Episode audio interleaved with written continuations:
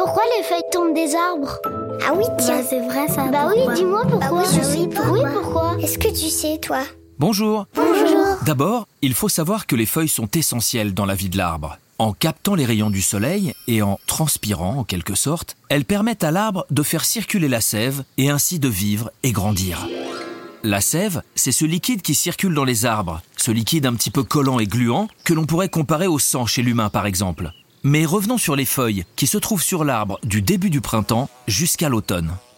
Quand l'automne arrive, l'arbre va avoir besoin de toute son énergie pour lutter contre le froid. Au début de l'automne, l'arbre va alors arrêter d'envoyer la sève dans les feuilles. Et sans la sève qui leur permet de vivre, les feuilles vont rapidement sécher et finir par tomber.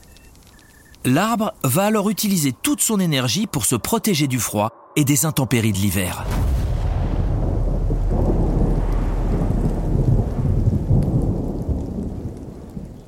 Dès le printemps, des petits bourgeons, puis des feuilles, vont apparaître sur les branches des arbres et il pourra à nouveau profiter du soleil avec toutes ces belles feuilles.